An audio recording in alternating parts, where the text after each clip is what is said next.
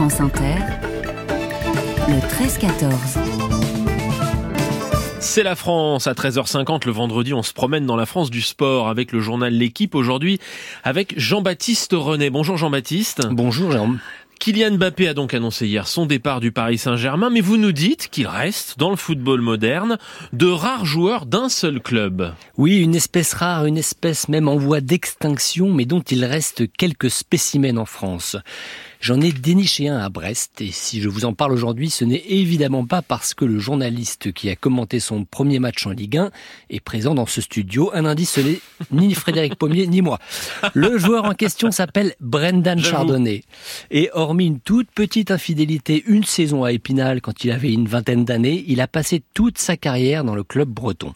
Il y a même été formé et aujourd'hui, à 29 ans, il est le capitaine de cette équipe surprise qui occupe la quatrième place du classement avec le 15e budget du championnat. Alors ce n'est pas le moment de partir et ça tombe bien parce que Brendan Chardonnay ne s'imagine pas une seconde porter un autre maillot.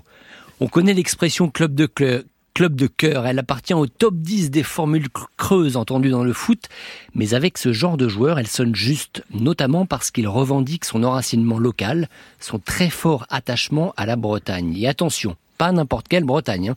celle du Finistère, de Saint-Renan, où il est né, du Conquet, où il habite, ou de Plougonvelin, où jouent ses amis d'enfance.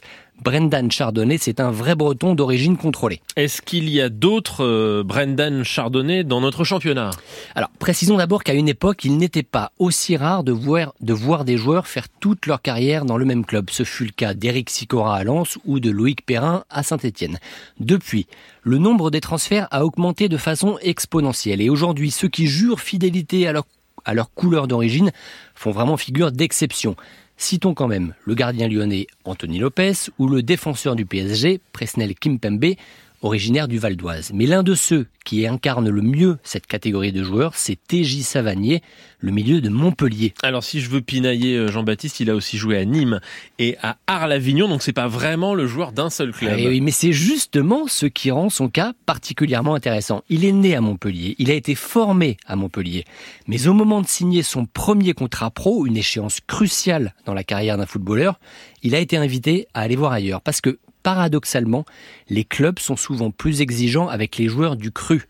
Après deux escapades hmm. dans la région, TJ Savanier est donc revenu à Montpellier il y a cinq ans et aujourd'hui il en est le capitaine et même le héros local. Et vraiment local Ah oui, parce qu'à la villa avec piscine, lui préfère un 60 mètres carrés dans le quartier de son enfance, Cité Gélie.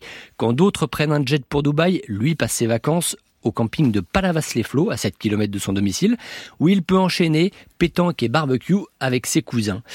Comme Brendan Chardonnay à Brest, TJ Savanier incarne ce qu'on peut appeler le joueur de proximité quelqu'un qui pratique un métier à part, dans un monde à part, mais qui nous semble soudain beaucoup plus familier quand il dit dans les colonnes de l'équipe Je ne vais pas m'empêcher de boire quelques bières ou de manger une entrecôte frite le soir.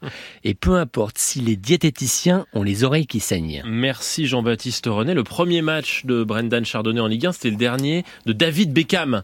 Eh oui, donc c'était pas n'importe quelle entrée en matière. Quel euh, événement. Pour lui, absolument.